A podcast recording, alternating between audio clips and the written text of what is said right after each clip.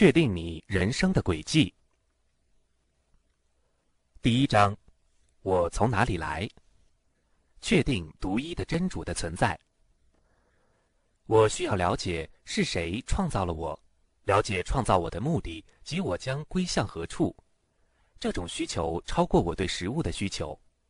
没有食物，也许会导致死亡。死亡是每个人将遭遇的，它必定在某日降临。但是如果死后真有审算，我却没有遵循正道，我将错失天堂，我将受到创造者的惩罚。这个宇宙有创造者吗？在所有能够证明真主存在的证据中，天性无疑是最有力的证据了。真主在古兰经中说。你当谨守真主禀赋于人的本性，这就是理智所信服而无需再加佐证的真相。因为在每个人的天性中都是承认并且确信这个世界的创造者的存在的，特别是当人们遭到天灾人祸、灾难疾病时，每个人都很自然地将头抬起，期望地看着天空，等待着来自神灵的救助。这就是真主赋予人类的本能的天性。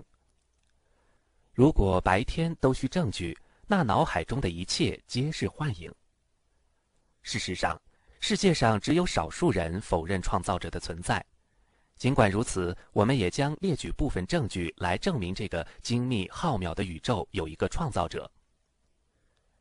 宇宙的广袤是无法描述的，月球和地球间的平均距离为三十八万四千千米，而月光到达地球的时间还不到两秒。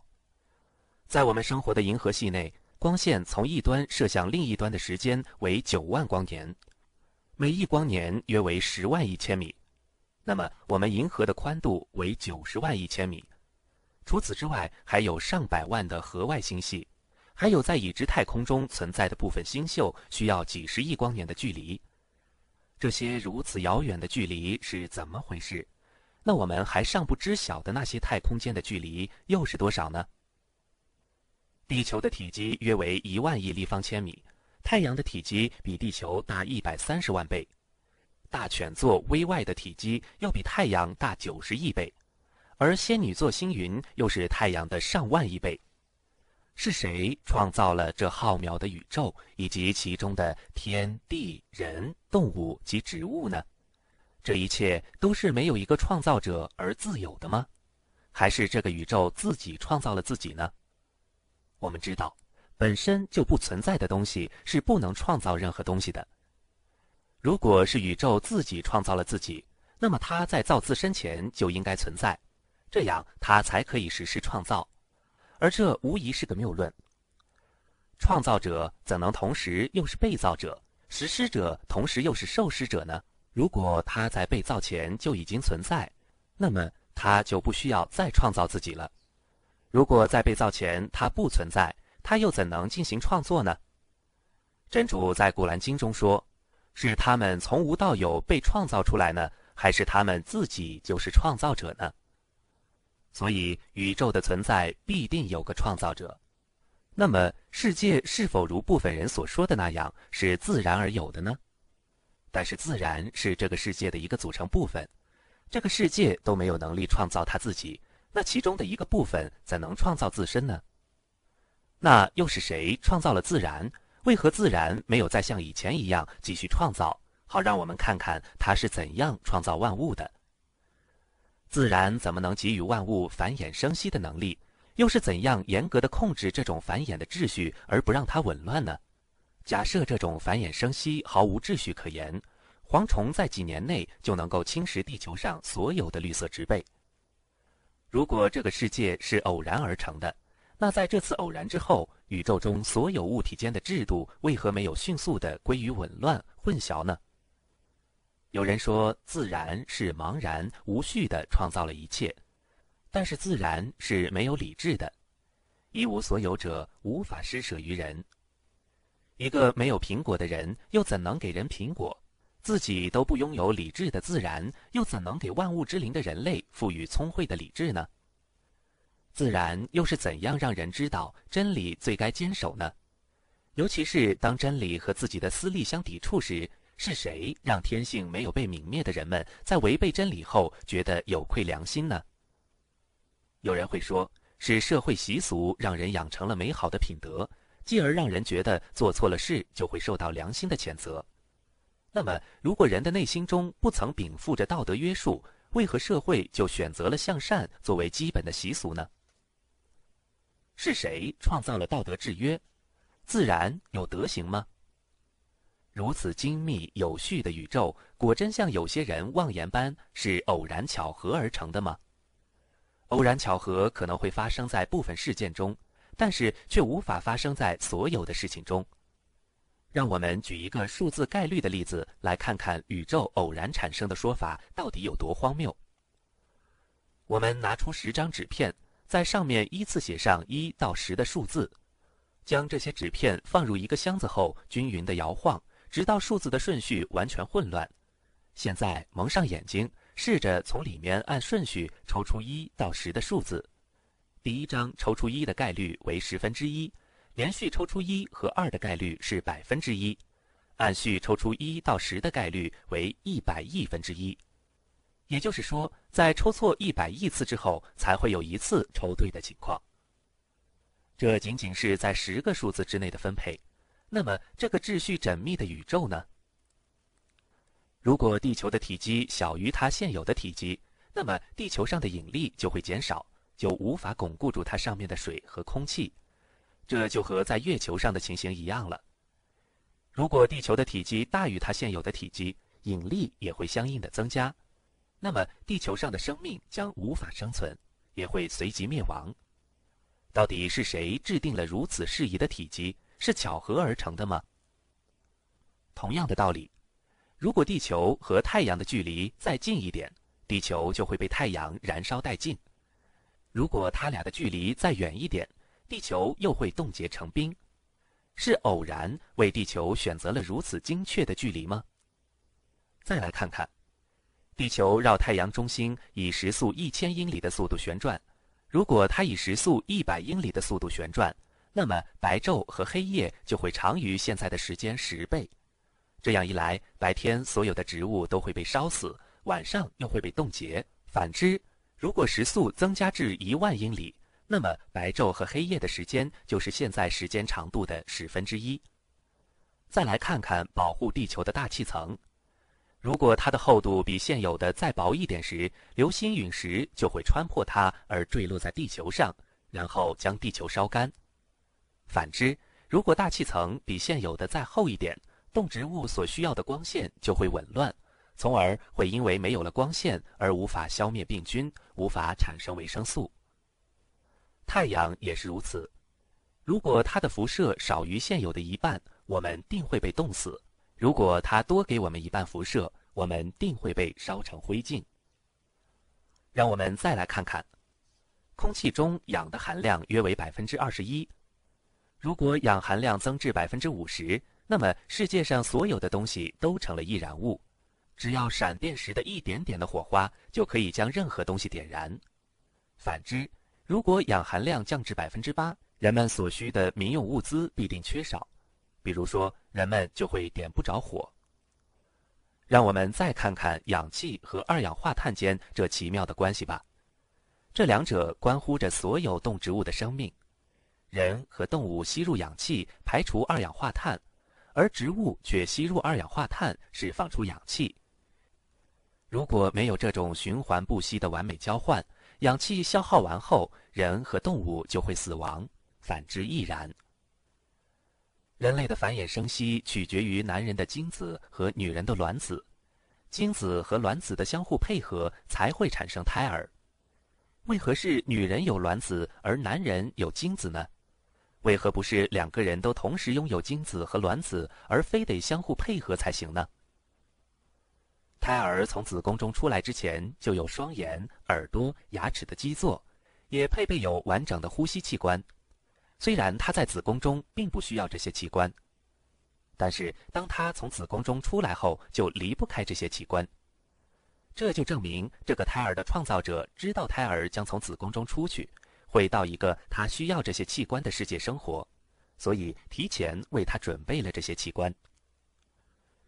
如果有人告诉我们，造了宇宙飞船、设计了航空服的工程师没有任何的科学常识，更不要说懂什么天文知识，我们一定不会相信他的话，因为这个设计师肯定了解太空，他知道太空中的气温、气压以及在太空中需要的设备，才设计出了这些。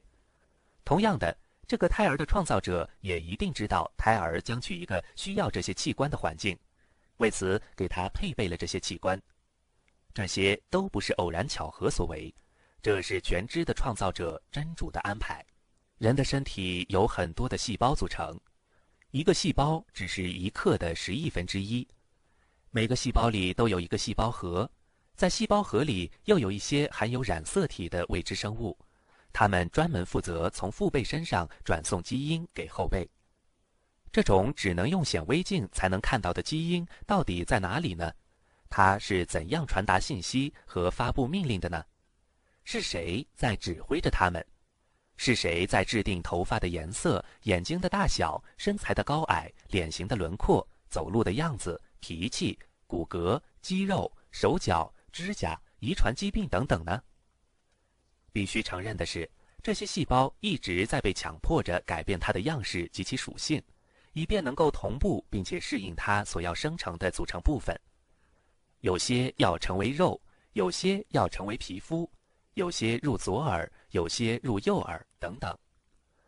成千上万的细胞在不断的产生，它们好像被驱使着在正确的时间、正确的地点去执行一项正确的任务。其实，它们是在顺从某种命令和意志。毫无疑问，这些工序都在表达着真主的力量。人的身体中有五百兆的细胞。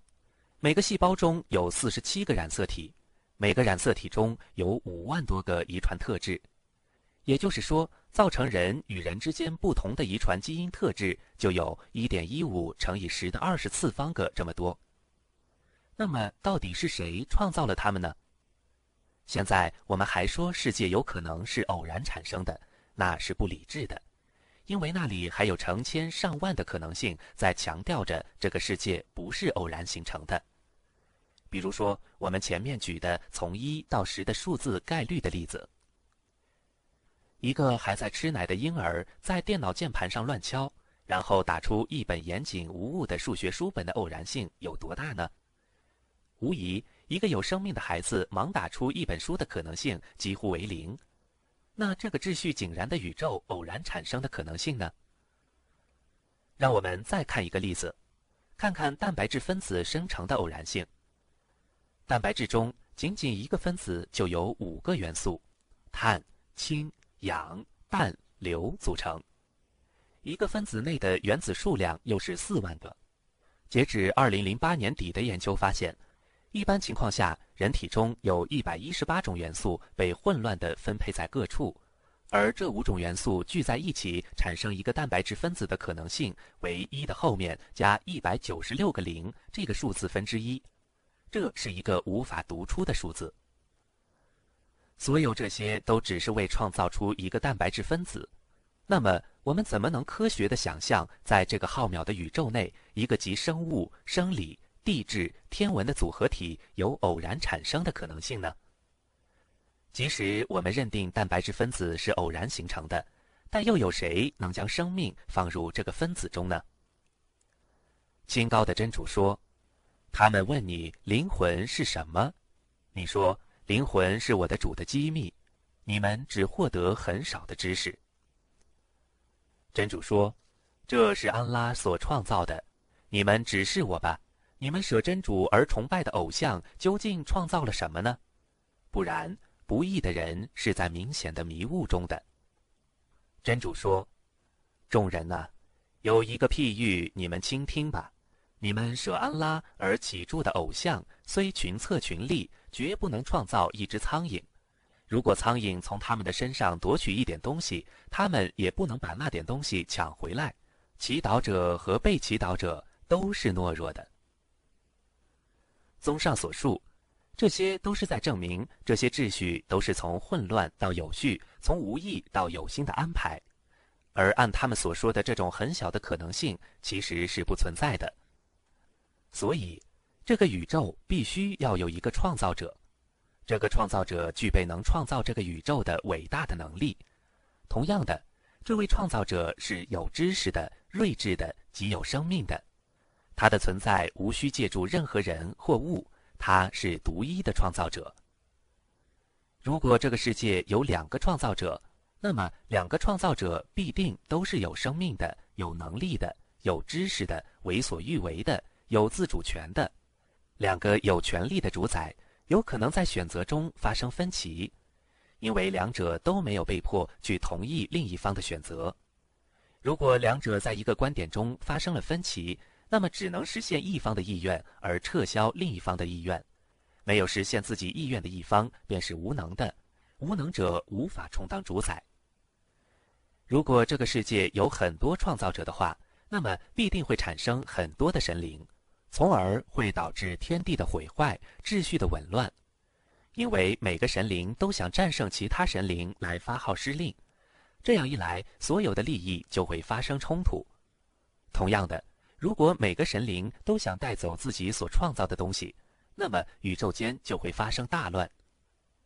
真主说：“除安拉外，假若天地还有许多神明，那么天地必定破坏了。”赞颂安拉宝座的主是超乎他们的描述的。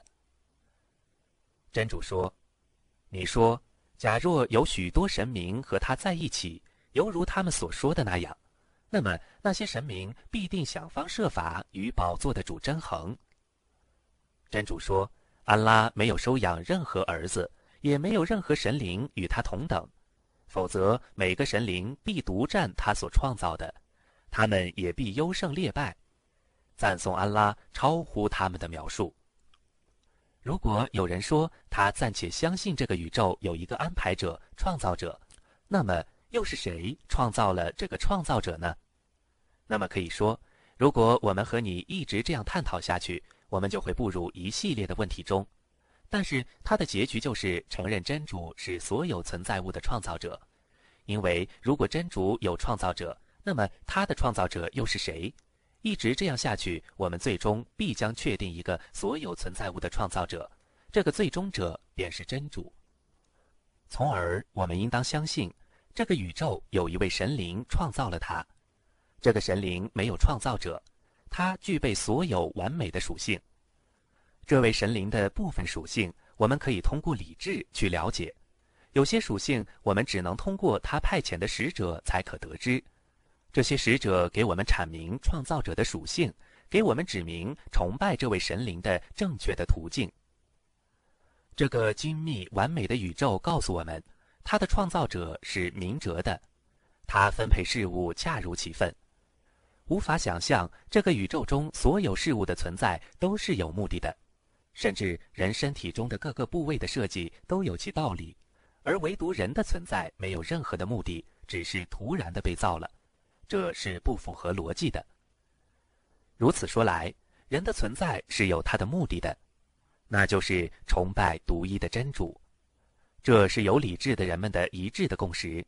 就像是人的天性中禀赋着承认创造主的存在，禀赋着需要崇拜神灵一样，所以你会看到人们在遇到大灾大难时，就会很自然地去向真主，向真主求救。由于崇拜安拉首先需要了解他的意志，所以明哲的真主派遣了众使者，使者给人们阐述怎样按照安拉的意志崇拜他。真主已经为人类派遣了很多的使者，如努哈、伊布拉欣、优素福、鲁特、萨里哈、穆萨、尔萨等，他们给人们讲明了崇拜真主的正确道路。跟随使者的人将获得养主的喜悦，真主以入住天堂作为他行善的报赏。至于违抗使者的人，真主将恼怒于他，让他进入为惩罚作恶者而准备的火狱。每当人们迷雾了，他们篡改了宗教时，真主便会派遣一位先知去教导他们，为他们阐明正道。真主说：“我曾派遣许多的使者报喜信、传警告，以免派遣使者之后，世人对安拉有任何的托辞。安拉是万能的、智睿的。”真主派遣的最后一位先知是穆罕默德，愿主福安之。真主担保了他要保护这位先知的使命，直至复生日。真主说：“我确已降世教诲，我确是教诲的保护者。”第二章，确定穆罕默德的圣品。证明穆罕默德圣品的证据不胜枚举，但是对想归信的人来说，一个证据就足够了。尽管如此，我将在此提述部分证据来加强我们的信仰。只要有使者来临，真主都会赐给他一些常人无法做到的奇迹来援助他，以便让人们知道他就是真主的使者，从而归信他。以前所有使者们的奇迹都是暂时的。是针对和他同时代的人，同时也集中在当时的民众所特长的方面，以便让这个奇迹更加的明显。例如，穆萨圣人时期魔术盛行，真主就用更胜魔术一筹的奇迹支持他。他的棍棒会变成蛇蟒后吃掉魔术师们变出的动物。而在尔萨圣人时期医术盛行，尔萨圣人的奇迹便是治愈病人，借真主的意欲使死人复活。其他的使者也都是根据当时的民众所拥有的特长而得到奇迹。到了穆罕默德圣人时代，当时人们在语言和诗歌方面很出色，所以他的奇迹便是语言领域的奇迹——古兰经。因为它是最后的使命，所以真主在其中设置了很多的奇迹，以便它能够随着人类而永远存在，旨在让全人类相信穆罕默德的真实圣品。清高的真主说：“我将在四方和他们自身中，把我的许多迹象昭示他们，直到他们明白《古兰经》确是真理。难道你的主能见证万物还不够吗？”下面我们来看一下真主给他的使者穆罕默德的部分奇迹，《古兰经》中的科学奇迹。一，牛奶是如何形成的？以前的人们认为，牲畜食用了草料后，有一部分转成了肉，另一部分转成了奶，而他们不知道奶汁是如何在牲畜的乳房中生成的。在科学发展后的今天才发现，当牲畜吃了草料后，会经胃里消化，然后以粘硬的液体形式流入肠道，这就是牲畜胃里的粪草。而在肠道中，又有一些细长的毛发，将这些粪草通过血液转到乳房中，所以乳房中就有了味道鲜美的白色的乳汁。真主说，在牲畜中，对于你们确有一种教训，我使你们得饮那从牲畜腹内的粪和血液之间提出的又纯洁又可口的乳汁。如果古兰经不是来自于真主的，是谁把这些消息告诉了穆罕默德呢？在一千四百年前，人类再怎么聪明，也无法知道这些知识。从而，我们可以确定，《古兰经》是来自真主的语言。真主是宇宙的创造者，他知道这个宇宙形成的真相。真主说：“创造者既然是玄妙而且彻知的，难道他还不知道吗？”二山的形成。自古以来，人们对山的定义是存在于地面之上的由巨大的岩石组成的石块。但是，人们怎么也没想到，这些山除了耸立在地面之上外，还深深地扎根在地表之下，甚至深入地表的部分大于显露在外的部分。根据1969年的结构板理论和地壳均衡论论证确定，地壳并不是实心的一块整体的体积。而是一些泾渭分明的板块的组合体，它一直或近或远地运动着，而山就是这些板块在运动时让它们保持平衡的木桩。山无论从样子还是作用上都很像蝎子，它的一部分穿透地壳的同时也穿透了第二层，这样就能稳固地壳，以免它倾斜晃动。清高的真主说。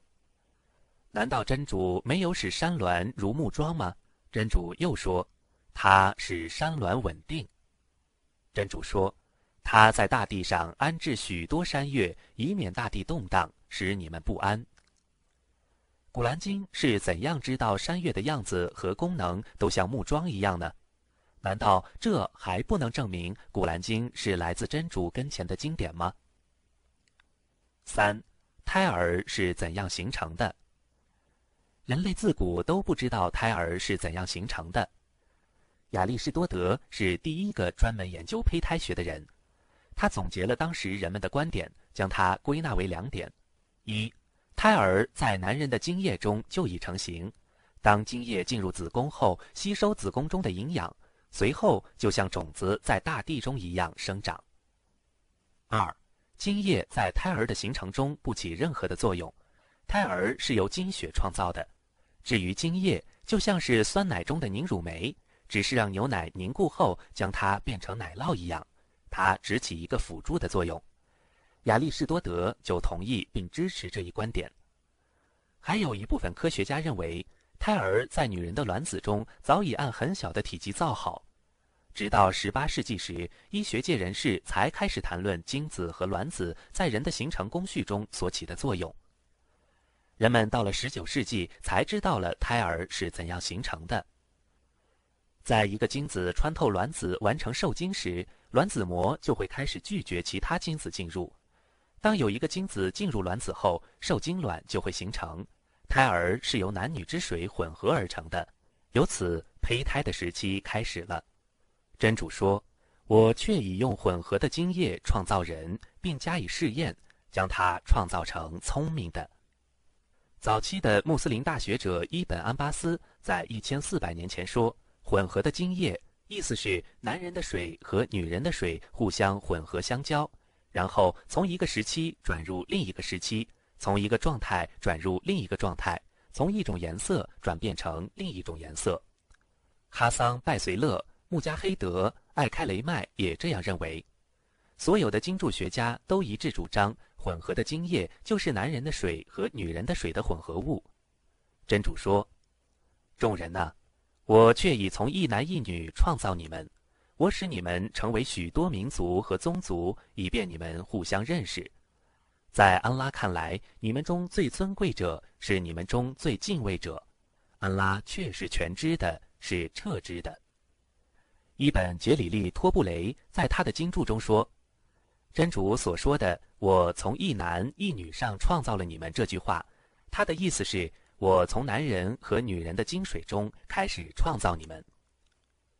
学者伊本盖伊木在他的《古兰经分类解明》这本书中说：“如果没有和女人的精水混合，仅仅是男人的精液是不能形成胎儿的。”他还说：“所有的肢体、躯干、形象都有两种精水组成，这是千真万确的。”经注学家们一直认为，混合的精液就是混合男人和女人的精水。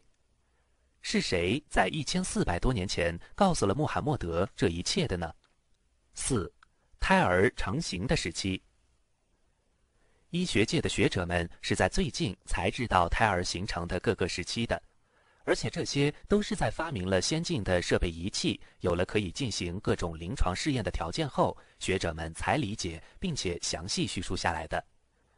他们说，卵子在受精后也混成了精液，它的字面意思就是一滴水，这就是受精卵所显现出来的样子。在精液之后，胎儿就转变成了类似血块的样子。这时候，血管里淤积的血液给胎儿染上了固体血液的颜色，因此胎儿的形状和此时被称为血块的字面意思一致了。这个时期，胎儿的名字在阿拉伯语中叫做阿勒格，池塘里的一种虫子叫阿勒格，被悬挂的东西也叫阿勒格，凝固的血块也叫阿勒格。接着开始了肉团的时期，此时在胚胎板上已显现部分体结。其余体节相继出现，直到胎儿的尾骨显现出来。胎儿的形成就是由这些中间有凹痕的体节组成，从而让胎儿的样子看起来像一块被嚼过的口香糖。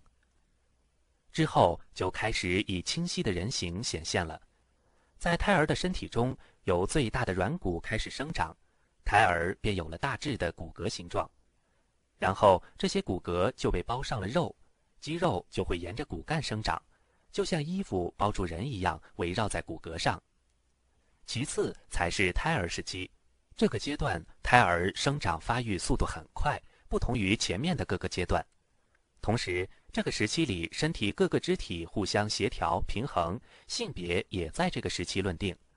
身体各部肌肉发育到能让胎儿在子宫外生活，这就要求神经系统和呼吸器官都能正常运作。这是已经到了第二十六周的时候，约六个月，这是胎儿成活所需要的必要的怀孕期。然后就到子宫内的抚育期了，这个时期不会再生长出任何新的器官，所有的器官之前都已经生成，并且都具备了工作的能力。子宫在这个时期内的工作，只是为胎儿的发育提供营养和适宜它发展的环境。在九个月后，开始另一个新的为生育服务的时期了。这个时期的任务就是让胎儿脱离子宫，并将胎儿送出身体外。综而述之，胎儿是由男人的精水和女人的卵子相接而成，首先成了精液，然后就是血块，其次是肉团。再次是生出骨骼，之后在骨骼上包上肉，紧接着开始一个新的创造期，继而到胎儿开始适应外部生活时期，其后是子宫抚育时期，最后成功的生产。但是我们发现，胎儿经历的所有的这些阶段，在《古兰经》中早已详细的记载着。清高的真主说：“我却已用泥土的精华创造人。”然后我使它变成精液，在坚固的容器中的精液。然后我把精液造成血块，然后我把血块造成肉团，然后我把肉团造成骨骼，然后我把肌肉附着在骨骼上，然后我把它造成别的生物。愿真主降福，他是最善于创造的。这几节古兰经文明确地阐述了胎儿从精液到血块，再到肉团，然后组成骨骼，其次给骨骼附上肉，最后形成另一个生物，这就是胎儿时期。这就告诉了我们，人类在二十世纪所研究出的这些科学的理论，古兰经和圣训早已探讨过，圣门弟子、再传弟子、经注学家以及圣训学者们所坚信的。和现代科学所研究的如出一辙。那么是谁告诉了穆罕默德这一切的呢？赞颂伟大的真主清净，他说：“你说一切赞颂全归真主，他将显示给你们他的迹象，你们就认识他。你们的主并不忽视你们的行为，甚至是最短的怀孕期，穆斯林学者们在一千四百年前就已提到。”这是从真主所说的怀孕期和哺乳期的期限是三十个月这句话中归纳总结出来的，因为真主在古兰经中说，他受胎和断乳的时期共计三十个月，而又说哺乳期是二十四个月，做母亲的应当替欲补满乳期的人哺乳自己的婴儿两周岁，除去这两周岁，二十四个月就是最短的怀孕期六个月。约合二十六个星期。五三重黑暗，科学到了二十世纪才研究出胎儿在母腹中的形成要经历三重黑暗，即腹壁的黑暗、子宫壁的黑暗和胎盘罩壁的黑暗。腹壁包着子宫壁，子宫壁包着胎盘罩壁，而胎盘的作用就是用它的罩子包住胎儿。这几层重重的黑暗在胎儿发育时期的各个阶段一直伴随着他。一起适应环境，随着胎儿体积日渐增大，他们也在相应的增大。清高的真主说：“他将你们造化在你们的母腹中，在三重黑暗中一再的造化你们。那是真主你们的主，国权只是他的，除他外绝无应受崇拜的。你们怎么被谬呢？”穆斯林学者早在一千四百年前就已指出。三重黑暗指的是肚腹的黑暗、子宫内的黑暗及胎盘里的黑暗。这是伊本·安巴斯、穆加黑德、阿克雷迈、盖塔代及端哈克的主张。要证实这些事实真相，就需要显微镜和内视镜等先进的设备，而这些设备在二十世纪前都不存在，更别提在一千四百多年前了。那是谁告诉穆罕默德这些知识的呢？六，太阳光和月光。以前人们一直以为白天太阳在发光，到了夜晚月亮在发光，直到现代科学发展，人类发明了天文望远镜后，才知道月亮本身是不会发光的。我们所看到的月光只是它折射的太阳光而已。而我们可以看到，在《古兰经》中，真主将太阳光和月光区分对待，将前者称为发光的，后者称为光明的。真主说。他曾以太阳为发光的，以月亮为光明的。真主说：“难道真主没有以月亮为光明，以太阳为明灯吗？”我们可以看到，真主用能发光的明灯来形容太阳，却没有在任何一节经文中用发光来形容月亮，而是一直用光明这个词。直到到了二十世纪，科学家们才研究出月亮曾经是一块燃烧的球体。但是后来熄灭了。但是真主在一千四百年前就说过：“我将白昼和黑夜为两种迹象，我抹掉黑夜的迹象，并使白昼的迹象成为明亮的，以便你们寻求从你们的主发出的恩惠，以便你们知道立法和计算。我明白的解释一切事物。”包括伊本·安巴斯在内的很多穆斯林学者在一千四百年前就说：“夜的迹象就是月亮。”白昼的迹象就是太阳。至于我抹掉黑夜的迹象，他说月亮曾经也像太阳一样发光，后来它的光被抹去了。这件需要宇宙飞船、人造卫星及地理勘探仪器才能了解确定的事情，现代的科学家们也只是在几十年前才发现的。而是谁在一千四百年前就告诉了穆罕默德呢？七。胸膛在天空中的状况。人的身体中有很多囊泡，当氧气随空气一起进入胸膛时，这些囊泡就会因充气而饱和。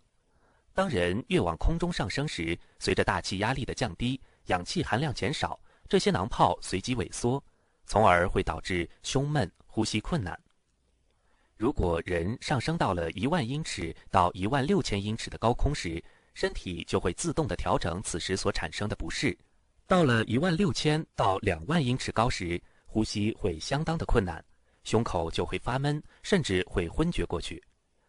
到达两万五千英尺时，气体就会在胃里膨胀，继而向两肺施加压力，从而导致严重的胸胀。而所有的这一切，真主在古兰经中都有指示。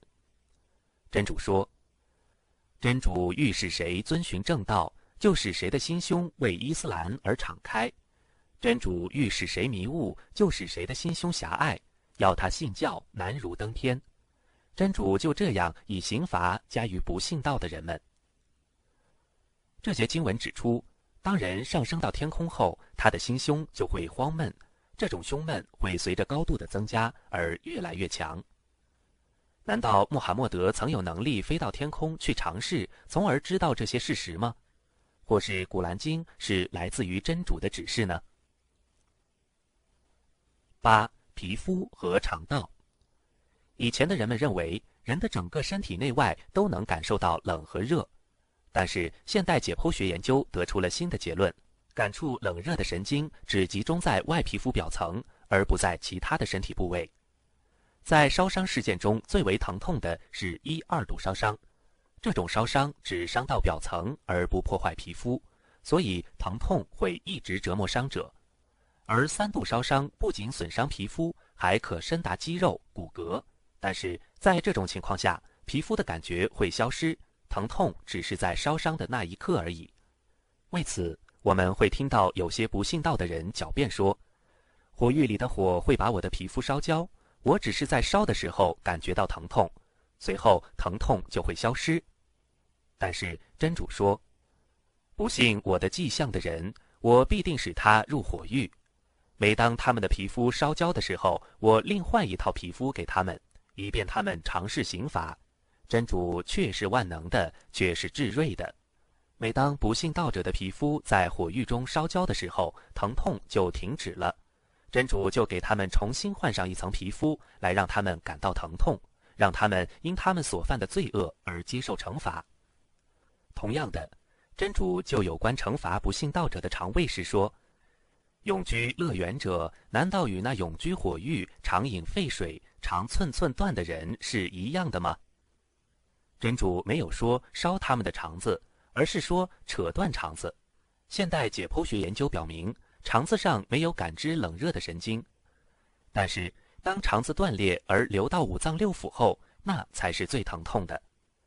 所以我们会看到有肠胃病的病人，即使有营养的食物入到他们的肚腹后，他们也会感觉像是刀刺一般的难受。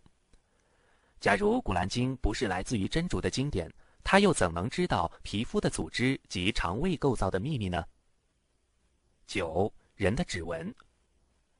清高的真主说：“我以复活日盟誓，我以自责的灵魂盟誓。”难道人猜想我绝不能集合他的骸骨吗？不然，我将集合他的骸骨，而且能使他的每个手指复原。真主以人死后将其再次复活发誓，并且要求人们见证他有能力复原人的手指。直到公元十九世纪，金柱学家们才知道为什么《古兰经》要提及手指，也才知道了手指的重要性。现代科学研究出。任何两个人的指纹都没有相同的可能性。每个人十个手指是甄别他个人身份的一个整合体。除此之外，脚上的指纹也算是个人身份的标志。我们注意到，古兰经文在谈及指纹时谈到了所有的指纹，而并非是其中的一个。同样的，指尖也指脚趾尖，从而可以看出现代科学与古兰经所说的一致性。十。深海中的黑暗和海底浪潮的涌动。现代的航海科技在二十世纪观测出了两个重大的现象，即深海中的黑暗和海底浪潮的涌动。通常情况下，海洋都是被厚重的积云遮盖着的，这些积云将大量的太阳光线反射回去，很多的阳光照射不到海洋的表面，能够照射到海面的阳光，有些被海水反射，有些被海水吸收。被海水吸收的这部分光线会随着海水的深度而减少，在海洋三十五米处的能见度下降至海面光线的百分之十，当到达八十五米深的时候，能见度只是海面的百分之一，在一千米深的地方越来越黑，直到伸手不见五指。颜色分为七种，当我们潜入深海后，这些颜色会相继暗淡，当所有的颜色都消失后，便是整个黑暗。红色是最先消失的颜色，而蓝色在两百米深处才会消失。随着每一种颜色的暗淡，黑暗也逐渐增加，直到完全漆黑。第二个现象是海底浪潮的涌动。科学已经证实，在海洋深处存在着内浪，这些浪潮产生于两层不同水域的表面，是因为受到海水的浓度、温度、涨潮。退潮、风力等各种不同的因素而引起的，所以我们能看到海面上的浪潮，而看不见海底深处的浪潮。这就是波浪之上还有波浪。清高的真主说：“或如重重黑暗笼罩着汪洋大海，波涛澎湃，上有黑云，黑暗重重叠叠，观者伸出手来时，几乎不见五指。”真主没有给谁光明，谁就绝无光明。古兰经是怎样知道在深海里有层层的黑暗相互重叠着呢？他又是怎么知道除了海洋表面的浪潮之外，还有层层的内浪呢？二，古兰经的立法奇迹。古兰经是一部完美的法典，它安排了人们所有的事项。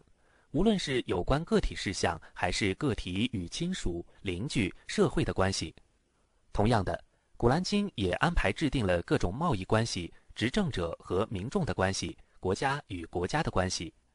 尽管体系如此庞大，但是彼此之间没有任何的矛盾或冲突。虽然《古兰经》已经降世一千四百多年了，但是它至今仍然实用。芸芸众生中，是否还有人能够制定出一套类似的法律制度呢？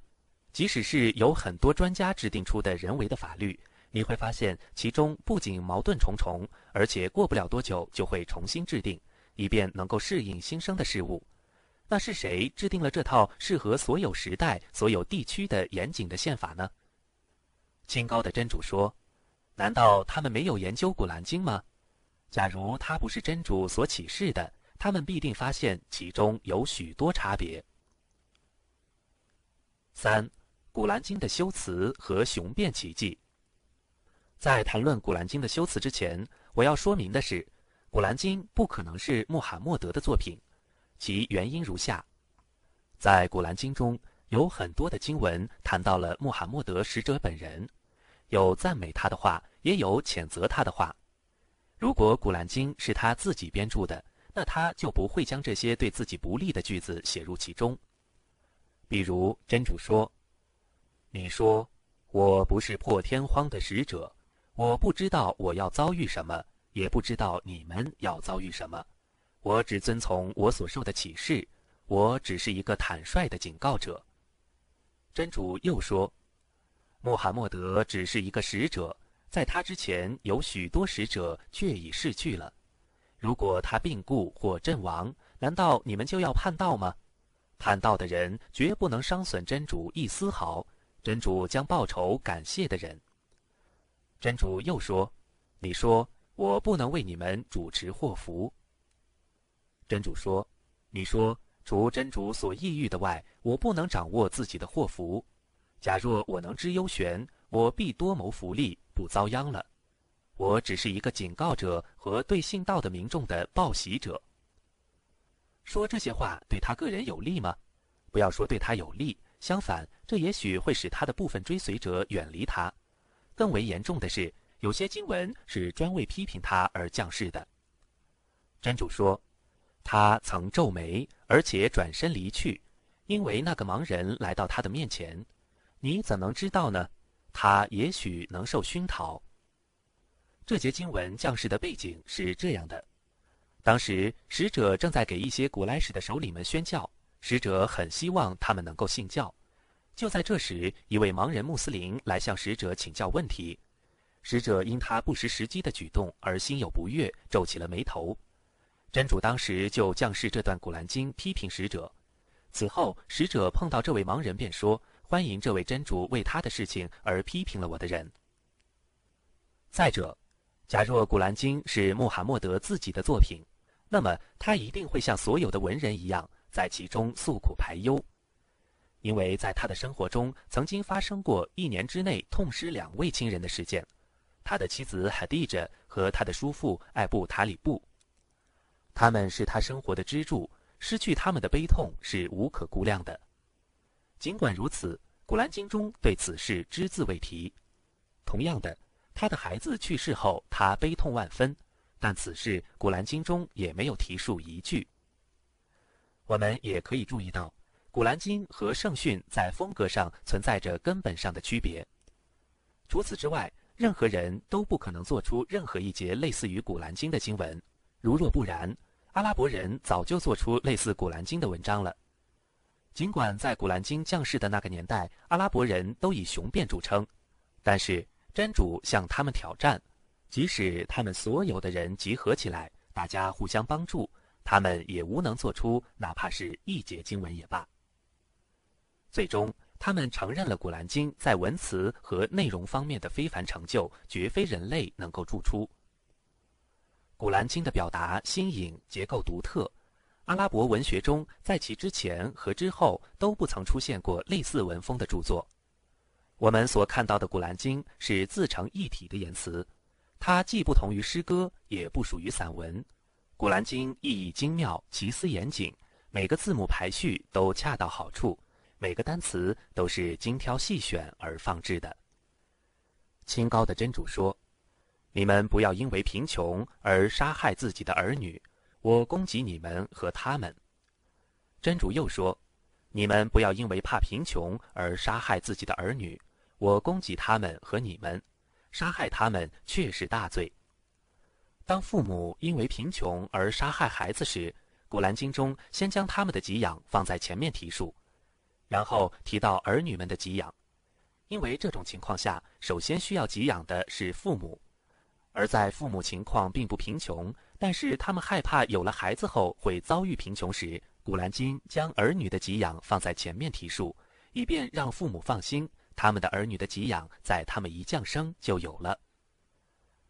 清高的真主说：“信道的人们呐，你们不要责备受施的人和损害他，而使你们的施舍变为无效，犹如为沽名而施舍财产，并不信真主和后世的人一样。他譬如一个光滑的石头，上面铺着一层浮土。”一阵大雨过后，使它变得又硬又滑。他们不能获得他们所施舍的任何报酬。真主是不引导不信道的民众的。看看《古兰经》是怎样把给人施舍了之后加以责备和伤害用雨水做比喻的，又是怎样将施舍和撒在光滑石头上的尘土做比喻的。给人施舍后长期的数落和伤害，就如倾盆大雨，它下在有尘土的光滑石面上。这个没有丝毫缝隙和凹槽的光滑石头上还会留有尘土吗？数落的越多，责备的越严，雨量就越大，越能冲洗掉施舍的痕迹。清高的真主说：“你们不要借诈术而侵蚀别人的财产，不要以别人的财产贿赂官吏，以便你们明知故犯的解罪行而侵蚀别人的一部分财产。”这节经文中，贿赂官吏用的词是“图的鲁”。意为往底下送，由高至低之意。尽管官吏们的薪水都是从高层机关得到的，是光明正大的，而并非来自底层私底下偷偷摸摸的。古兰经描述了受贿时的情形，尽管是官吏，但受贿时拿钱的手在下面，所以古兰经用“私底下送给官员”这样的一个词来表达出受贿者的极尽低贱。再看看这节经文。我使他们稍稍享受幸福，然后强迫他们去接受严厉的刑罚。看看《古兰经》是怎样将一个单纯意义上的刑罚转变为一个有形有体的刑罚自身都很严厉的词的。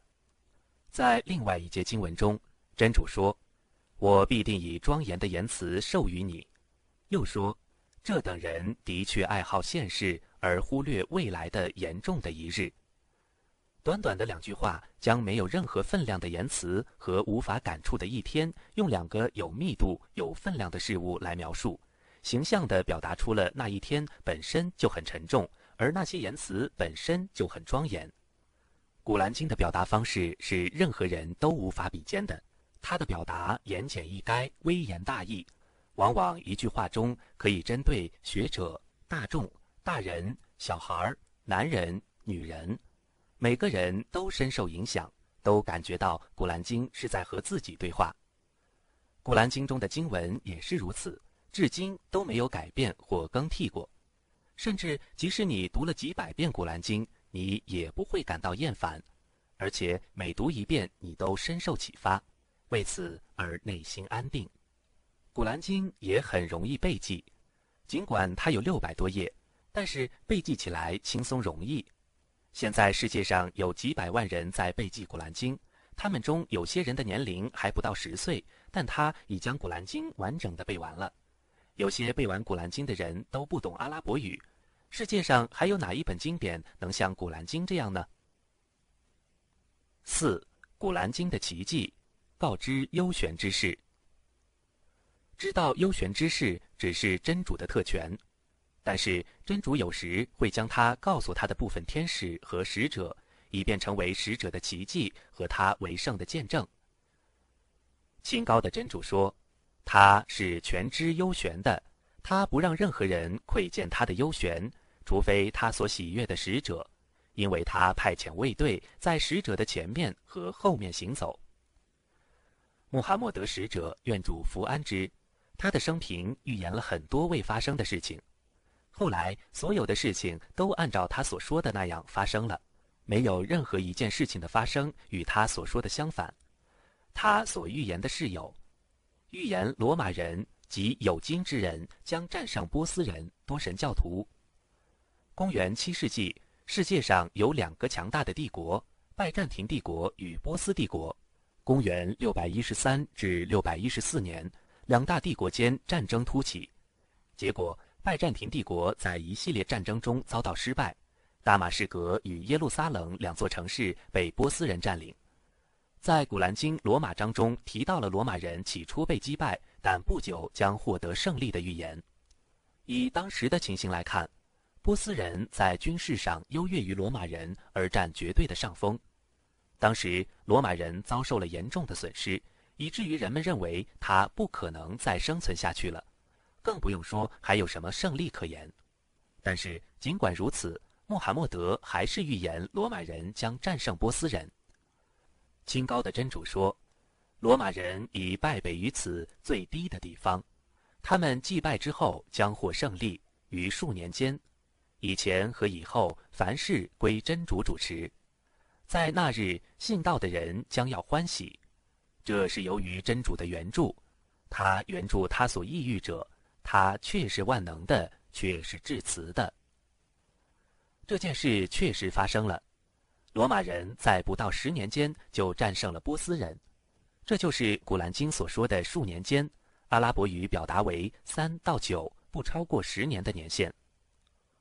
同样的，《古兰经》文中还提到一个当时人们无法知晓的地理事实，说在最低的地方，意思是地域最低的地区。现代科学证实，死海周围的地域是地球表面最低的区域。死海的海拔高度低于海平面四百米，它也正是以前罗马人战胜波斯人的地方。穆罕默德是怎样知道当时在军事上处于下风的罗马人将战胜波斯人的呢？他又怎么知道死海周围是世界上最低的地域呢？公元七世纪的人们是不可能有人造卫星或其他现代技术来发现这一事实的。同样的。当穆斯林在拜德尔战役中遭遇古莱什大军压境之时，穆斯林正处于弱势。此时，真主将士古兰经向穆斯林报喜，他们将获胜。真主说：“那个团体将败北，他们将转背而去。”这是在迁徙麦地那之后，穆斯林与多神教徒间的第一场战斗。两军装备人数悬殊甚大，穆斯林人数三百一十三人，多神教徒一千人。但是其结果是，装备精良的多神教徒大败而逃，而且就在开战前一天，穆罕默德先知实地考察战区，并亲自指出这个地方为某人明日葬生之地，那个地方是某人明日葬生之地等。战争结束后，那些人果真如他所说那样死在他所指定的地方。在同盟军战役之后，先知穆罕默德说。从今往后，只有我们进攻他们，他们无法进攻我们。我们将向他们长驱直入。这段圣训来自于布哈里圣训实录四千一百一十段。事实果真如此。从那以后，古莱什人再也没有进攻过穆斯林，而穆斯林却一直挺进，最终解放了麦加。还有，穆罕默德预言穆斯林要解放麦加城。真主说。真主确已昭示他的使者包含真理的梦兆。如果真主抑郁，你们必定平安地进入净寺。有的人剃头，有的人剪短头发，你们将永不恐惧。真主知道你们所谓知道的，故在那件事之前，先有一次临近的胜利。后来穆斯林解放了麦加，兵不血刃地进入了圣寺。当穆罕默德先知和他忠实的朋友艾布拜克尔从麦加逃出来要去麦地那的时候，古莱士人派人追杀他俩，并悬赏一百头骆驼奖励刺杀者。当时有位名叫塞拉格的小伙几乎要追上他俩，就在他快到使者跟前的时候，他的马蹄陷在沙坑中无法动弹。塞拉格请求使者向真主祈祷，让他的马脱离沙坑，他保证不再追杀使者。但是，当他的马跳出沙坑后，他企图再次追赶使者，马蹄再次陷入沙坑中。第三次的时候，塞拉格确定穆罕默德是真主派来的使者。他说：“我见证你是真主的使者。”使者就在当时这种无权无位，而且被他的族民追杀的情形下，他向塞拉格许诺，以后要让他戴上波斯大帝的手镯。波斯大帝本是当时地球上最大国家的统治者，那时的波斯和罗马拜占庭这两个不可一世的帝国称霸着天下。当时穆圣的预言对一个不信道者来说简直是梦话。然而，仅仅过了十二年，波斯帝国果真败在了穆斯林军队的手下，波斯大帝的皇冠、腰带、手镯也随之被缴获。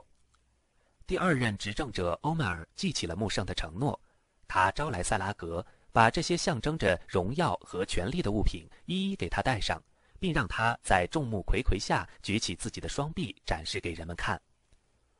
同样的，穆罕默德愿主赐福于他，他预言了欧麦尔、奥斯曼和阿里将为真主的道路捐躯而死，事实果真如此，他们三位都为主殉道了，愿主喜悦他们。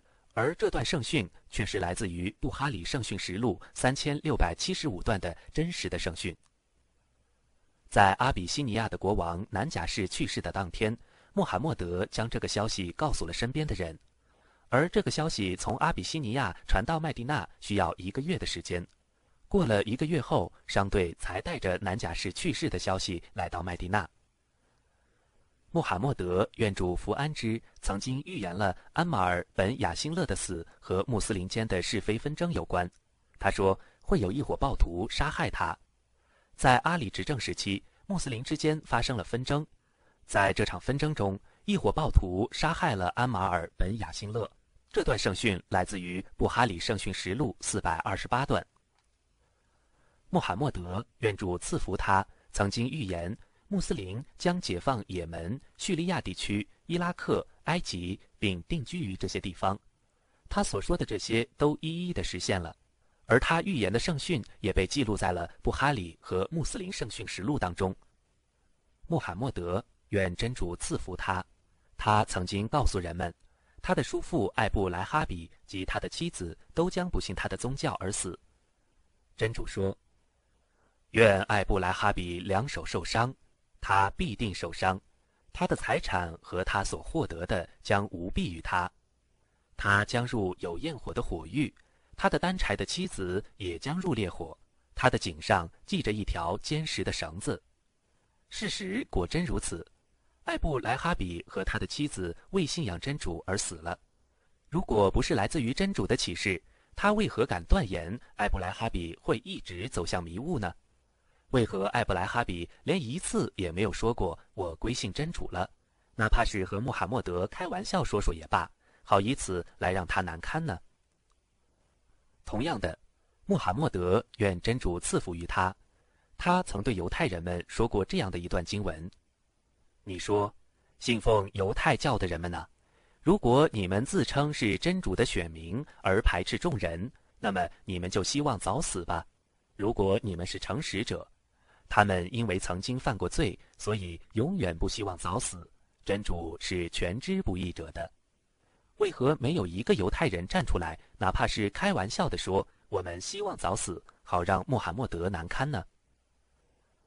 穆罕默德愿主福安之，他曾告诉温穆海拉木，他将追随第一支海军出征，但是当第一支军队出战盖索尔市时，他将不在场。在穆阿维耶执政时期，温穆海拉木随第一军出征了，只是他一出海便归主了，被葬在盖布拉索地区，所以他没有和第一军一起攻打盖索尔市。五穆斯林的美德，真主在古兰经中给了使者至高的荣誉，真主说：“你确实具备一种伟大的性格的。”以下就是先知穆罕默德所具备的部分美德。诚实，穆罕默德在为圣前被人们称为 Amin，意为诚实可靠、信守诺言的人。麦加的多神教徒虽然反对他宣传的教义，但是对他在为人处事中的忠诚守信却公认不讳。谦虚，他虽身为穆斯林的最高首领，但是却平易近人，从不居高显摆。他的饮食起居简单朴素，与其他的圣门弟子们并无两样。同盟军战役中，身为军队中最高统帅的他，身先士卒，和士兵们在一起挖战壕，从不拒绝任何身份低微者的邀请和任何不起眼的馈赠。有一次，他和一位乡下人交谈，乡下人因紧张过度而打颤，使者和颜悦色地安慰他说：“不要紧张。”我只不过是一个麦加城内吃干肉度日的普通妇女的儿子而已。当有人在聚会中为尊重他的到来而起立时，他会生气地说：“谁想让人们为他而起立，那就让他准备好做火狱的凳子吧。”慷慨，使者的大方慷慨，众人皆知。他的弟子加比尔传述的圣训中说：“但凡有人向使者要任何东西，他从未说过不字。”据艾乃斯传述，他说：“有一次，有个人来见使者。”使者给了他一山谷的羊群。这个人回到他的族人中高呼：“各位父老乡亲，你们都皈依伊斯兰吧！穆罕默德像一个永远不害怕贫穷的人一样施舍、宽容。如果我们了解一下解放麦加那日使者是怎么善待麦加人的，我们就会知道他对别人有多么的宽容。麦加人曾经派人追杀他，将他赶出他的故乡。曾与他厮杀作战数年，八年之后，当他带着胜利的军队进入麦加时，多神教徒心惊胆战，害怕穆罕默德会报仇雪恨。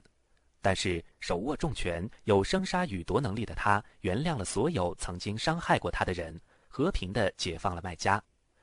他告诉曾经伤害过他的人们：“你们走吧，你们都是自由的。”有位犹太人赊给使者一些粮食。还没有到期限，他就来讨债，并且对使者无礼相对。有圣门弟子想去教训他，使者制止了他们，并让人拿来三倍的价钱还给他。这个犹太人说道：“所有先知们的品质，我在他身上都看到了。只有一样，先知们越是人们对他无礼，他就越能容忍。我想知道他是否具备这条，所以我考验了他一下。他当场念了清真言，归信了伊斯兰。”再看看他是怎么对待无礼之人的。有位乡下人向他讨要东西时，用大衣狠扯他，甚至在他身上勒出了痕迹。这个人对他说：“穆罕默德呀，你命人给我分一点真主放在你那里的财产吧。”先知穆罕默德笑了，先给这个人倒了色兰，然后命人给他钱。怜悯，他是最怜悯同胞的，他曾放弃称王称霸的机会。只为引导世人走向真正的正道，进入永久的天堂。在他为圣后，从没有要求过今世的任何福利。多神教徒们曾向他提出，只要他放弃宣传伊斯兰，他们会让他称王，让他成为他们中最尊贵、最富有的人，把最美的女人嫁给他。但是他拒绝了，他甘愿为主道、为全世界人的幸福而简单的生活。真主说。我派遣你，只为怜悯众世界。真主这样称赞他的使者：你们本族中的使者却已来教化你们了。他不忍心见你们受痛苦，他渴望你们得正道。他慈爱信士们，他一直接续骨肉血亲，同情贫穷者，帮助受难者，是个高贵大方的人。他从不骂人、诅咒、说脏话。他经常睡在草席上。有时候家里两三个月揭不开锅，他只吃枣子，喝点水，有时用奶充饥。他曾说：“我和金氏的关系就如我是一位坐在树下乘凉的旅客。”然后起身离他而去。他也曾说：“你们不要像基督教徒对麦尔焉之子尔萨那般过分的赞誉我，我只是真主的一位仆人和使者。”他去世后没有留下一块金币或一块银币。这个人，他是为获取今世的利益而工作的吗？六直观的奇迹。真主给穆罕默德使者赐予了很多直观、肉眼能见的奇迹，如狮子赞颂真主，路上的石头向他道色兰。来自于阿里的传述，我们同穆圣一起在麦加时，曾到过部分地区。我们所经过的石头、树木皆向木圣打招呼说：“主的使者啊，祝你平安。”安拉的使者第一次演讲时用树干来支撑，后来有人给使者做了一个演讲台，使者就再没有用它。人们就听见他发出骆驼哀怜自己孩子一般的声音。使者来到他的跟前，将手放到他上面，他才停止了呜咽。还有骆驼对使者说话。向使者诉苦，劳作繁重，饲料缺乏。使者告诫骆驼的主人，应当好生的饲养它。指月两半。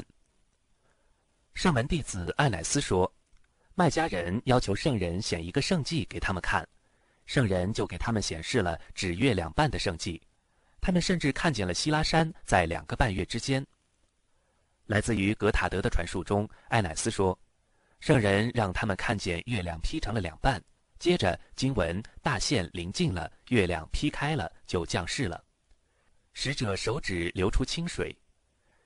安拉的使者和圣门弟子们在在外拉尔的时候，使者拿着一个有水的容器向真主祈祷，然后将手掌放到容器上，水就从他的手指间流了出来。所有在场的圣门弟子都用水洗了小净。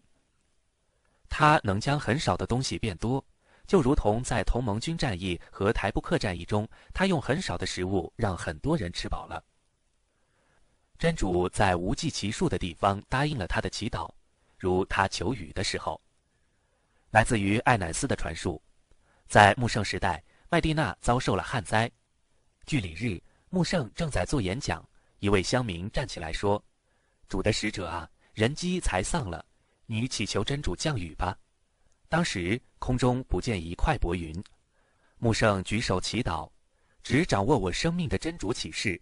穆圣没有放下手，直至云涌四山。他还没有下讲台，我就看见雨点滴在了他的胡须上。拜德尔战役当天，他向真主祈求胜利，他为伊本安巴斯祈求让他精通教门，他为艾乃斯祈求让他多子嗣增寿数等等。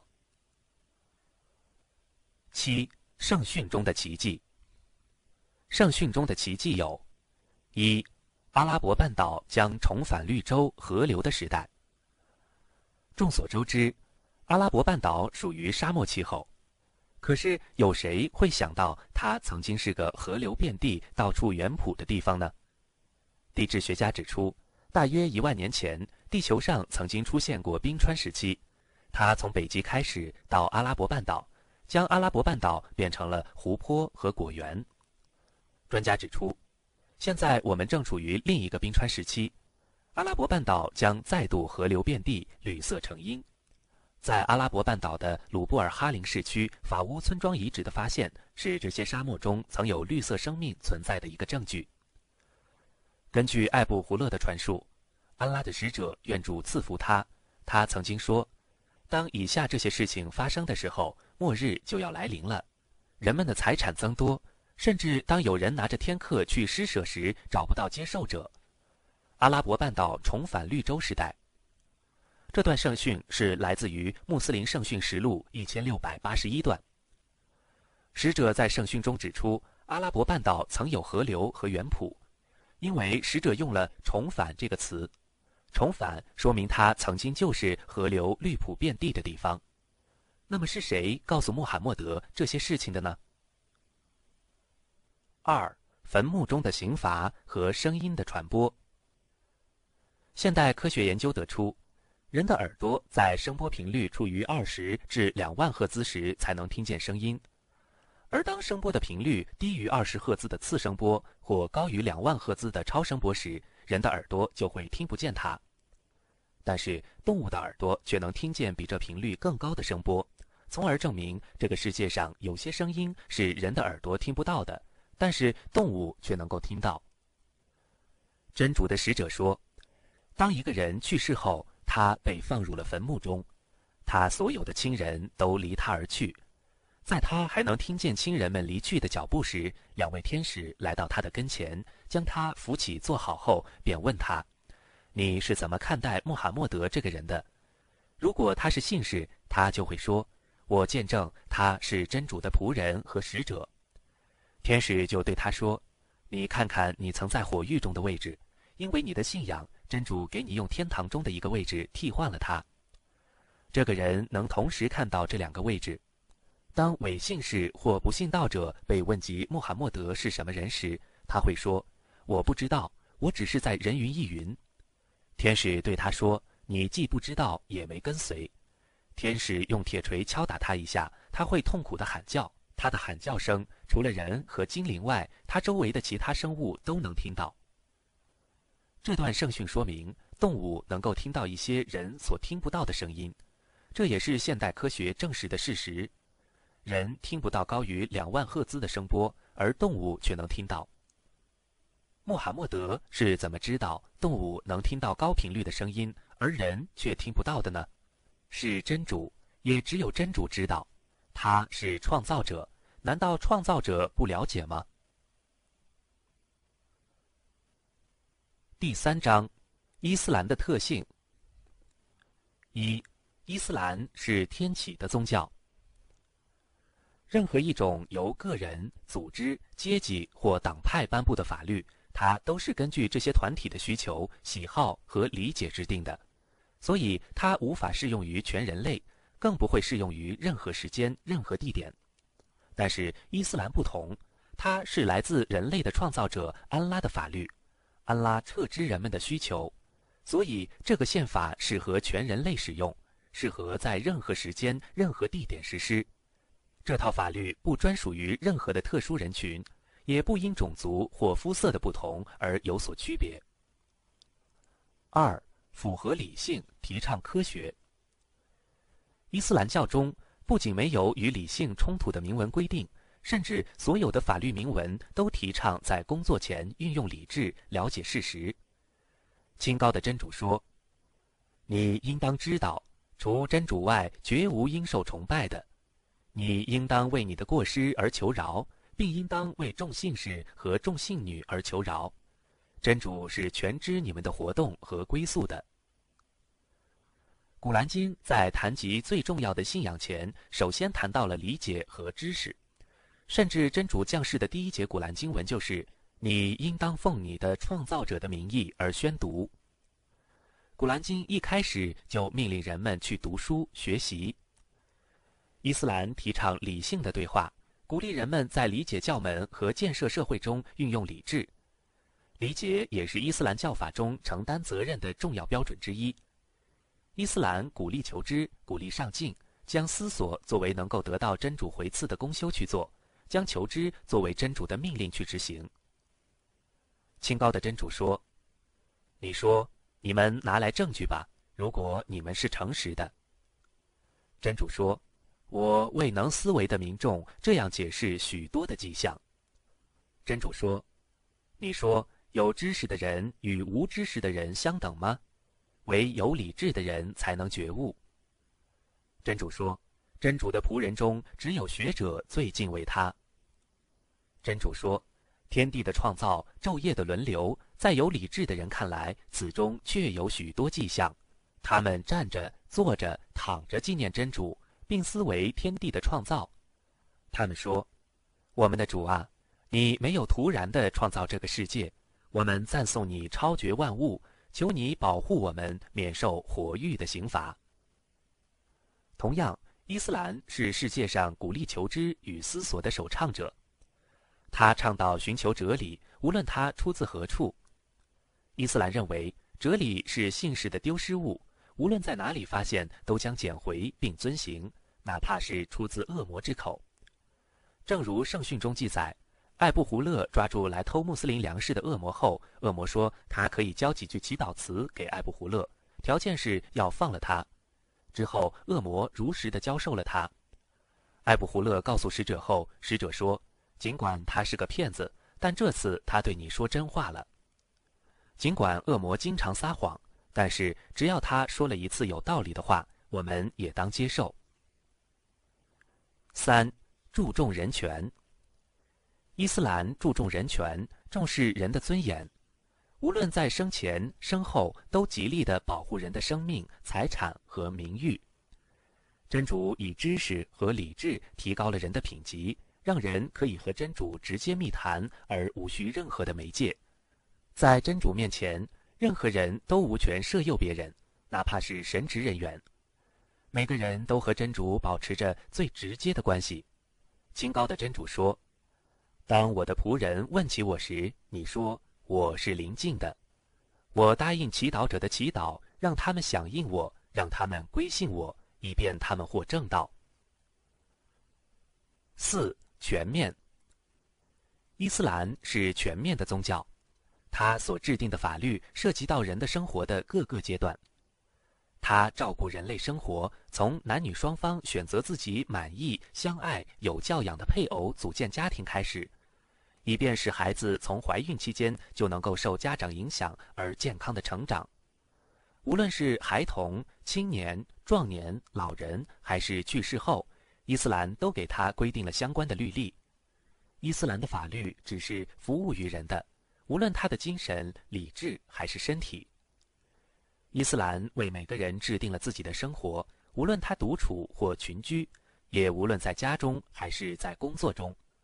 同样的，伊斯兰也制定了执政者与人民之间的关系，一个国家与另一个国家的关系。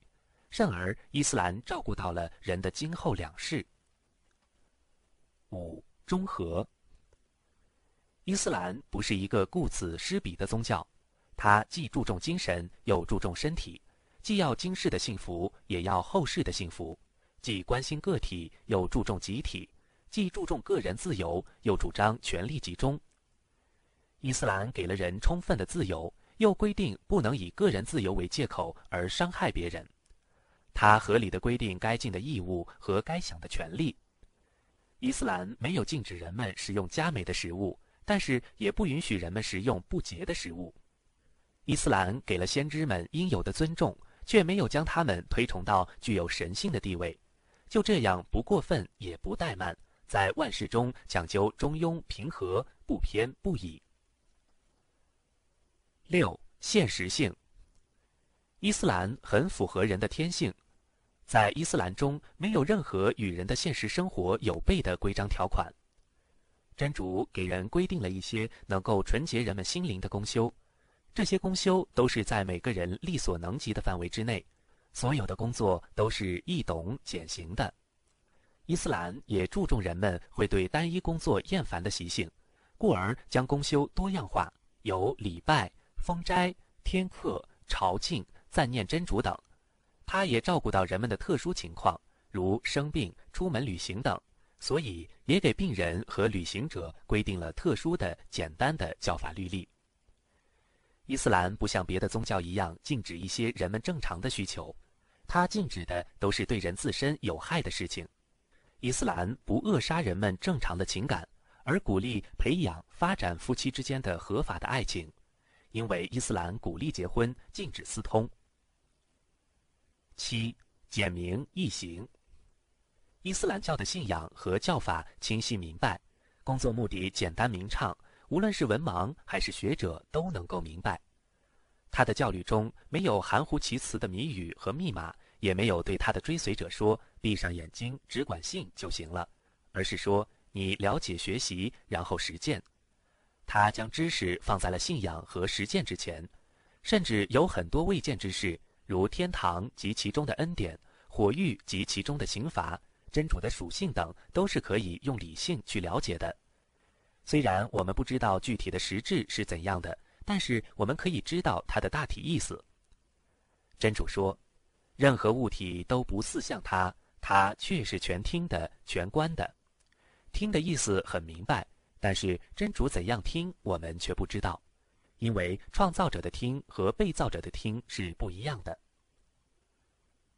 八刚柔并济。伊斯兰的价值观和目标虽说是固定不变的，但是达到这些目的的方式方法却是可以灵活多变的。如必须要信真主、信天使、信天经、信使者、信后世，禁止崇拜除真主外的任何人、偶像等，禁止喝酒、偷盗、欺骗、说谎等行为。而有些法律是会随时间、地点、情况的不同而有所改变的。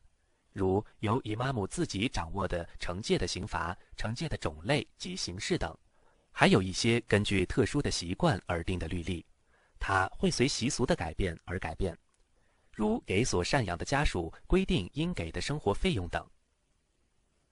九，免遭篡改和歪曲。伊斯兰的所有的法律都受到真主的保护，它的铭文不会被篡改，意义不会被歪曲。清高的真主说：“我却已降世教诲，我却是教会的保护者。真主已经担保要保护伊斯兰，所以我们看到，无论他在地球的任何角落，都没有改变其本质。它被写在册本上，被记在人们心中。它没有新旧约之分，不会让人混淆到底哪本才是正确的。真主让成千上万的人们把《古兰经》记在心里。如果有人在某个场合读《古兰经》，即使他错了一个字母，都会有很多穆斯林当场给他纠正这个错误，从而让穆斯林安心的遵从他们所信奉的这套法律。十，最终的使命，包罗所有以前的使命。伊斯兰是最终的使命，在他之后，直到复生日成立，都不会再出现新的使命。清高的真主说：“穆罕默德不是你们中任何男人的父亲，而是真主的使者和众先知的封印。真主是全知万物的。”同样，伊斯兰替代了以前所有的教法。真主派遣穆罕默德作为全人类的使者。清高的真主说。我只派遣你为全人类的报喜者和警告者，但世人大半不知道。所有的人都相信他，只跟随他。真主说：“舍伊斯兰而寻求别的宗教的人，他所寻求的宗教绝不被接受，他在后世是亏舍的。”第四章：信仰与不信产生的福与祸。综上而述，我们知道。这个严谨精妙的宇宙告诉我们，它的创造者是明哲的，他安排事情恰到好处。我们很难想象这个世界上所有的物体都有它存在的哲理，哪怕是人身上任何一个小小的器官，而唯独人的存在没有任何的目的和哲理可言，是突然被造的。清高的真主说：“假若我要消遣，我必定以我这里的东西做消遣。”我不是爱消遣的。真主没有任何目的和哲理的创造了人类，这是不符合逻辑的。所以人的存在肯定有它的道理，那就是崇拜独一的真主。这是所有有理智的人都一致公认的事情。清高的真主说：“我创造精灵和人类，只为要他们崇拜我。我不要他们的供给，也不要他们的奉养。”真主确是供给万物的，却是有权的，却是坚定的。因为崇拜真主的工作需要有人来宣传，以便了解真主的要求。为此，明哲的真主派遣了使者，为人们阐明崇拜真主的正确方法，并且告诉人们，谁跟随使者，他将获得真主的喜悦。真主会让其进入为敬畏者准备的天堂。谁违抗使者的命令，真主便恼怒他。便将其投入为犯罪者准备的火狱。如果没有后世中对犯罪者的惩罚和对行善者的赏赐，怎能显现出真主的公正呢？所以，信道且行善者和否认且作恶者的结局绝不相同。清高的真主说：“难道我使归顺的人和犯罪的人一样吗？你们有什么理由？你们怎么这样的判断呢？”我们将归向何处？是天堂还是火狱？它俩有区别吗？古兰经中有关天堂和火狱的经文有：清高的真主说，真主将说，这却是诚实有必于诚实人的日子，他们得享夏灵诸河的乐园而永居其中。真主喜悦他们，他们也喜悦真主，这却是伟大的成功。真主说：“乐园的居民在那日确是从事娱乐的，他们和自己的配偶在树荫下靠在床上，他们在乐园中将有水果，并有他们所要求的恩典。平安，这是从至此主发出的祝词。”清高的安拉说：“信道而且行善者，我必使他们在乐园中得居夏林诸河的楼上，他们将永居其中。”工作者的报酬真好。安拉说：“你们应当争取从你们的主发出的舍诱和与天地一样广阔的乐园，那是来自真主的恩典，他将他赏赐他所意欲者。真主是有洪恩的。”清高的安拉说：“敬畏的人们所蒙应许的乐园，其形状是这样的：其中有水河，水质不腐。”有乳盒，乳味不变；有酒盒，饮者称快；有蜜盒，蜜质纯洁。他们在乐园中有各种水果可以享受，难道与那永居火域、常饮沸水、常寸寸断的人是一样的吗？真主说：“我却已为火域而创造了许多精灵和人类，他们有心却不用去思维，他们有眼却不用去观察，他们有耳却不用去听闻。这等人好像牲畜一样，甚至比牲畜还要迷雾。”这等人是疏忽的。真主说：“真主应许伪信士的男女和不信道者，他们将入火狱，并永居其中。火狱是足以惩治他们的。真主已诅咒他们，他们将受永恒的刑罚。”清高的安拉说：“真主引导谁，谁就是遵循正道的；真主使谁迷雾。”他不能为谁发现真主以外的保护者。在复活日，我将使他们又瞎又哑又聋的匍匐着集合起来，他们的归宿是火域。每当火势减弱的时候，我增加他们的火焰。安拉说：“不信道者将遭火狱的刑罚，既不判他们死刑，让他们死亡，又不减轻他们所遭的火刑。我这样报仇一切忘恩的人们。”他们在里边求救说：“我们的主啊，求你放我们出去，我们将改过迁善。难道我没有延长你们的寿数，使能觉悟者有觉悟的时间吗？警告者已降临你们了，你们尝试刑罚吧。不义者绝没有任何的援助者。”真主说：“他们将被投入火狱，这就是你们生前所否认的火刑。这是魔术呢？”还是你们看不见呢？你们进火狱去吧。你们忍受其中的刑罚与否，随你们的便。那对于你们是一样的。你们只受自己行为的报酬。安拉说：“他们匍匐着被拖入火狱之日，将对他们说：‘你们尝试火狱的烧灼吧。’”清高的真主说：“不信我的迹象的人，我必定使他们入火狱。”每当他们的皮肤烧焦的时候，我另换一套皮肤给他们，以便他们尝试刑罚。真主却是万能的，却是至睿的。真主说：“在那日，你将看见罪人们带着桎梏，成双成对的被捆绑起来，他们的衬衣是用沥青做的，火将笼罩他们的脸，以便真主依据个人所行的善恶而加以报酬。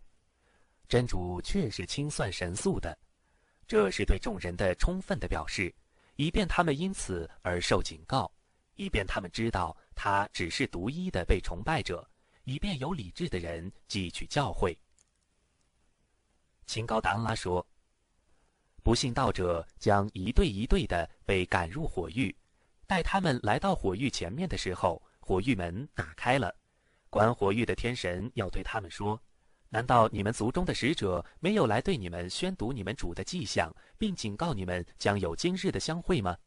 他们说：“不然，不信道的人们应当受刑罚的判决。”或者对他们说：“你们进火狱去，并永居其中吧。自大者的住处真恶劣。”敬畏主者将一对一对的被邀请入乐园，待他们来到乐园前面的时候，园门打开了。管园的天神要对他们说：“祝你们平安，你们已经纯洁了，所以请你们进去永居吧。”他们说：“一切赞颂全归真主，他对我们实践了他的约言，他使我们继承乐土，我们在乐园中随意居住，工作者的报酬真优美。”清高的安拉说：“如果你们怀疑我所降世给我的仆人的经典，那么你们视作一张。”并舍真主而祈祷你们的见证，如果你们是诚实的，如果你们不能做，你们绝不能做，那么你们当防备火狱，那是用人和石料做燃料的，已经为不信道的人们预备好了。真主说：“这等人以正道换取迷雾，以摄诱换取刑罚，他们真能忍受火刑。”真主说：“你说。”真理是你的主将士，谁愿信道，就让他信吧；谁不愿信道，就让他不信吧。我已经为不义的人准备了烈火，那烈火的烟幕将笼罩他们。如果他们为干渴而求救，就以一种水供他们解渴，那种水像沥青那样烧灼人面。那饮料真糟糕，那归宿真恶劣。信道而且行善者，我必不使他们的善行徒劳无酬。这等人得享常住的乐园，他们下临诸河，他们在乐园里配精致的手镯，穿绫罗锦缎的绿袍，靠在床上，那报酬真优美，那归宿真美好。第五章，在今世之后是什么？如果你现在已经归信这个宇宙的创造者是独一的真主，穆罕默德是真主的使者。这就意味着你要相信穆罕默德使者所说的一切，服从他所命令的，远离他所禁止的事项。这样，你已经皈依了伊斯兰，就是一名穆斯林了。你已经做了伊斯兰武功中的首相，你应当向真主祈祷，让你认清真理，并帮助你努力地去追随他，让你认清虚妄，并让你远离它。只要有人诚心地向真主祈祷。真主一定会答应他。你要知道，坚持伊斯兰的道路很容易。伊斯兰的五项重要的功课是：一、见证除真主外没有应受崇拜的神灵，穆罕默德是真主的使者；二、做礼拜，每天五次礼拜，其实每次礼拜所需的时间都不超过五分钟；三、交纳天课。天课只是取自富人的一小部分财产，将它用于接济穷人和有需求的人。它只是在富人所用来经商的财产中的百分之二点五，而且不上任何的额外税。四封伊斯兰历九月的斋戒。五有能力的人一生要朝觐天房一次。例行了这五项基本功修且没有举办真主的人。他会在后世入住真主的天堂，我们祈求真主让我们大家都入住他永久的天堂。在此，希望我们大家都去多读多看，用证据来研究出事实的真相。没有古兰经和圣训的依据，我们不轻易的接受任何人的言论。清高的真主说：“他们说，除犹太教徒和基督教徒外，别的人绝不得入乐园。”这是他们的妄想。